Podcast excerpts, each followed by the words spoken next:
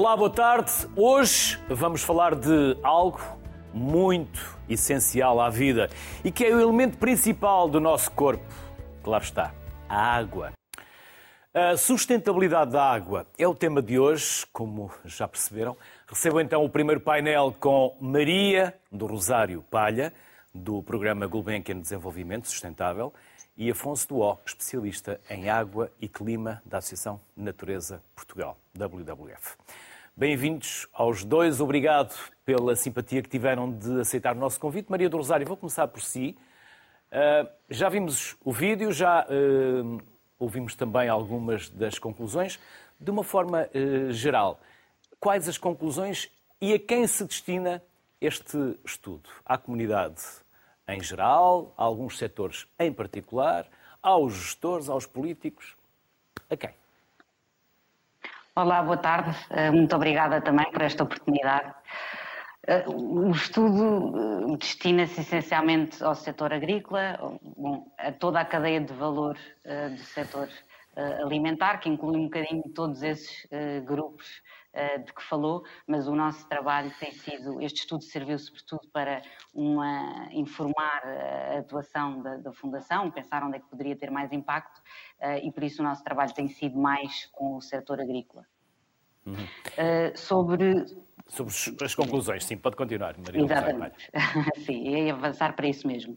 Uh, bom, a primeira conclusão, não muito surpreendente, é de que esta menor disponibilidade de água já é sentida pelos agricultores. Eh, os, eh, o que nos disseram é que põem a, a disponibilidade de água eh, em terceiro lugar nas preocupações para um futuro próximo, a seguir às alterações climáticas e ao preço dos produtos agrícolas, o que significa que os próprios agricultores estão muito motivados para fazer esta mudança que é necessária para um uso mais eficiente da água. Foi também muito positivo constatar que já há uma maioria de agricultores que utiliza sistemas de rega gota a gota, que são os mais eficientes, ainda que em modelos mais ou menos avançados e que na maior parte dos casos não usem só esse tipo eh, de sistema, mas outros mais tradicionais eh, que são menos eficientes. Eh, apesar de muitos, portanto, já utilizarem este sistema, também concluímos que dois terços dos agricultores não têm, não mede a água que, que utiliza. Isso é obviamente um desafio que precisa de ser ultrapassado. e também que, apesar da utilização desses sistemas de rega gota a gota, aquela tecnologia verdadeiramente de ponta ainda só é usada por uma minoria de agricultores. Vou falar de, de sondas, de estações meteorológicas, por exemplo. Um, a, parte, enfim, a muito boa notícia é que os, essa minoria que já utiliza esses sistemas não tem dúvida nenhuma uh, de que poupa uma grande quantidade de água e não só isso, como poupa também outros fatores uh, de forma indireta, como energia, gasóleo, uh, fertilizantes e até tempo que ganha através do controle remoto em vez de ter de ir mais vezes ao campo. Um, portanto, pronto, uh, estas são uh, as principais conclusões. Destacaria também só mais uma, que é uh, a importância que tem a capacitação. Como eu dizia, os agricultores estão bastante motivados porque percebem que a falta de água e dependem muito da água na sua atividade, mas precisam de muita, de muita capacitação de perceber exatamente as tecnologias que estão disponíveis, como é que as podem utilizar e que vantagens é que isso tem para poderem fazer esse caminho. Maria do Rosário Palha, já voltamos à conversa. Afonso Tuó, tudo isto é muito difícil de compreender quando somos um país virado para o mar, com um enorme litoral e depois falamos de falta de água. Ah, pois. Há aqui, uma, há aqui uma bipolaridade estranha de compreender, não é? E, e todos os anos falamos do mesmo. É, mas claro que, como sabe, como todos sabemos, quando vamos ao mar não gostamos nada de beber aquela água muito salgada que, que nos rodeia. Nos mas há umas centrais de salinização que Espanha tem, ah, Portugal também já está, mas que não resolve. Minimiza, mas não resolve o problema, não é?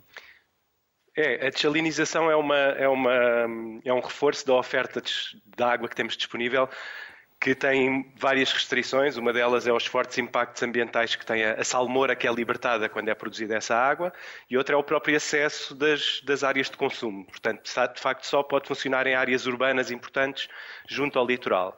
Está a ser estudada essa solução no Algarve e, a nosso ver, isso até faz algum sentido, porque de facto, para além de ser uma região que tem, sofre de muita escassez, mais do que a maior parte das, das, outras regiões do país, há uma grande diferença entre Portugal, em Portugal entre Norte e Sul e é preciso ter isso em conta.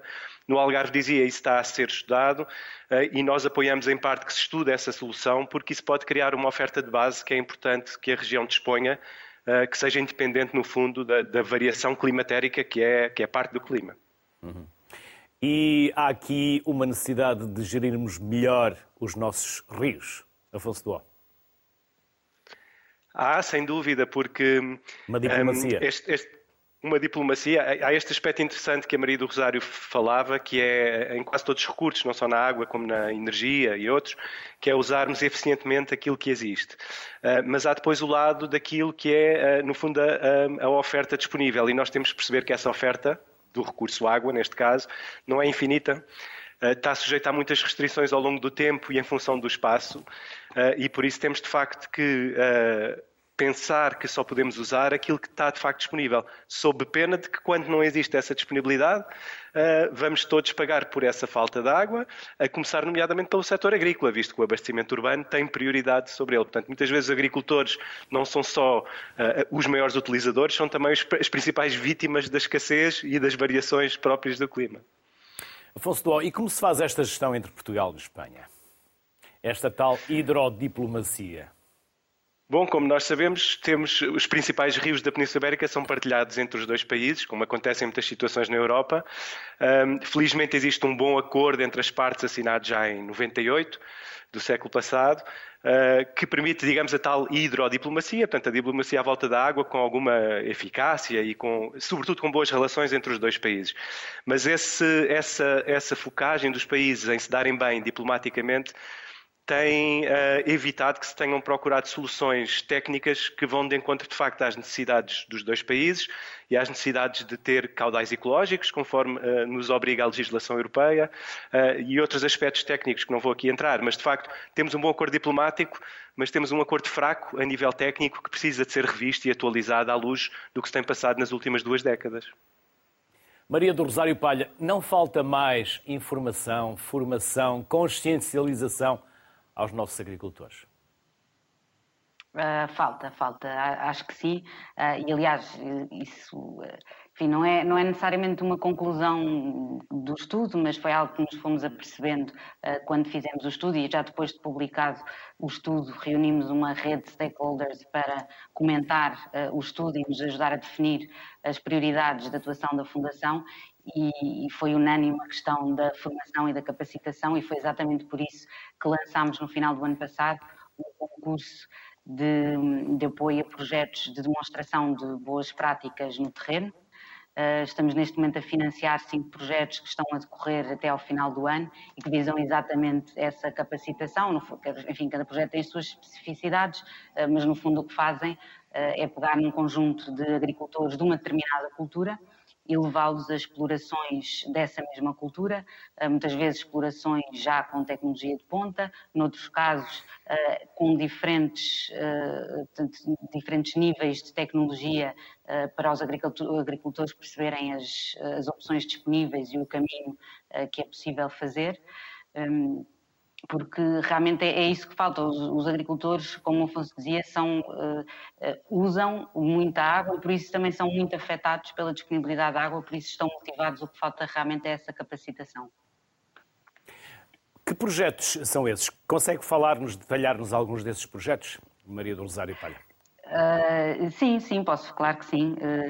São, portanto, são projetos de norte eh, a sul do país, estão a ser desenvolvidos eh, cada projeto por uma parceria de entidades eh, de representantes do setor agrícola, organizações de produtores, centros de competências, algumas universidades, organizações setoriais, eh, alguns que nós chamamos de agricultores mentores, portanto, as explorações eh, que já fazem uma boa utilização de, de tecnologia e que servem como exemplo.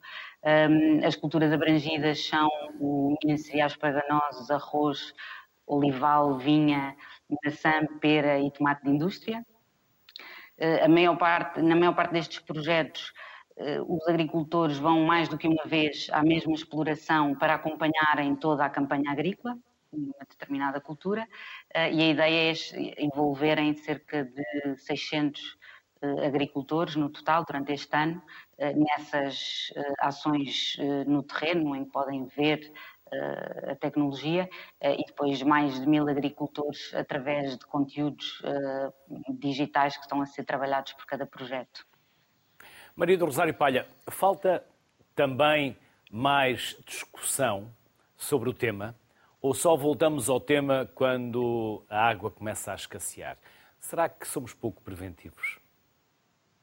Uh, acho que sim, somos pouco preventivos. Nós falamos muito disso neste projeto com os nossos stakeholders, uh, que é muito fácil falar deste tema em, em anos como este, em que falta água, uh, mas em anos em que há mais água, tendemos a, esquecer-nos deste assunto que, que, é tão importante e que tem de estar sempre na ordem do dia, até porque, como, como eu dizia, e até no sentido daquilo que começou por perguntar a quem é que se destina este estudo.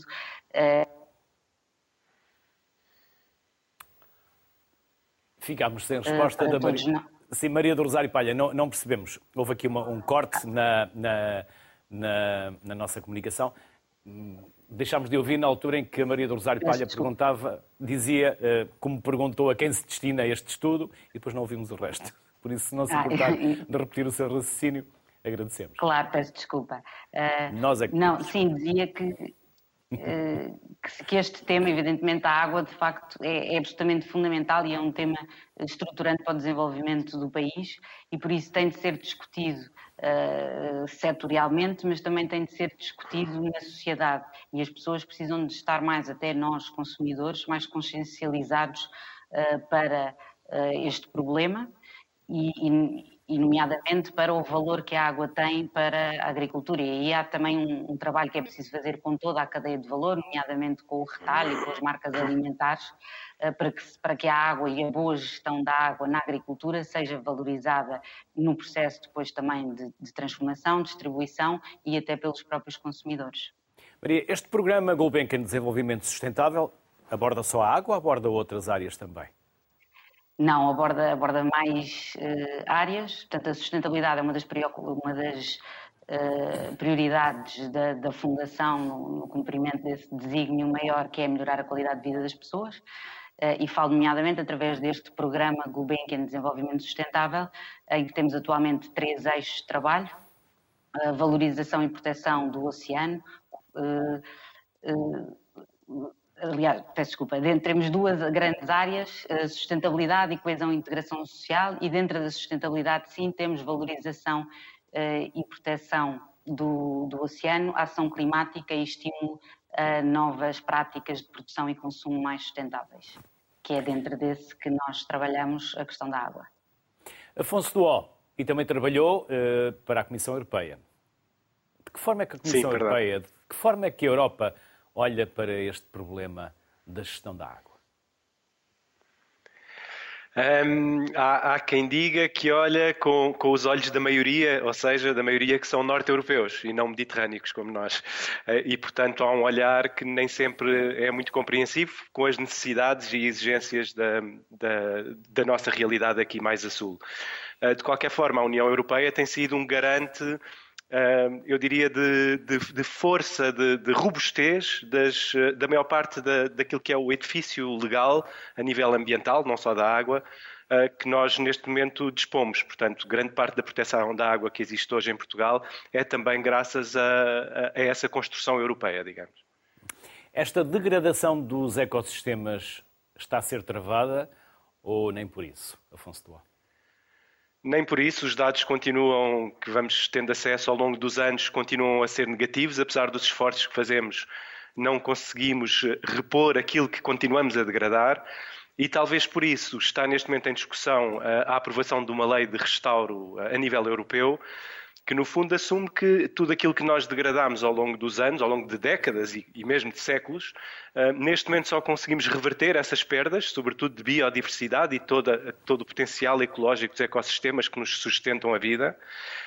Só conseguimos recuperá-lo com uma posição mais ativa. Portanto, nós temos que começar a restaurar para repor aquilo que destruímos antes. É uma iniciativa nova, é uma iniciativa legislativa que ainda está por ser aprovada, como dizia, a nível europeu e que agora ficou um bocadinho em banho-maria com esta difícil situação ah, que temos vivido ao longo dos últimos meses na Europa. Pensamos que poderá ser aprovada em junho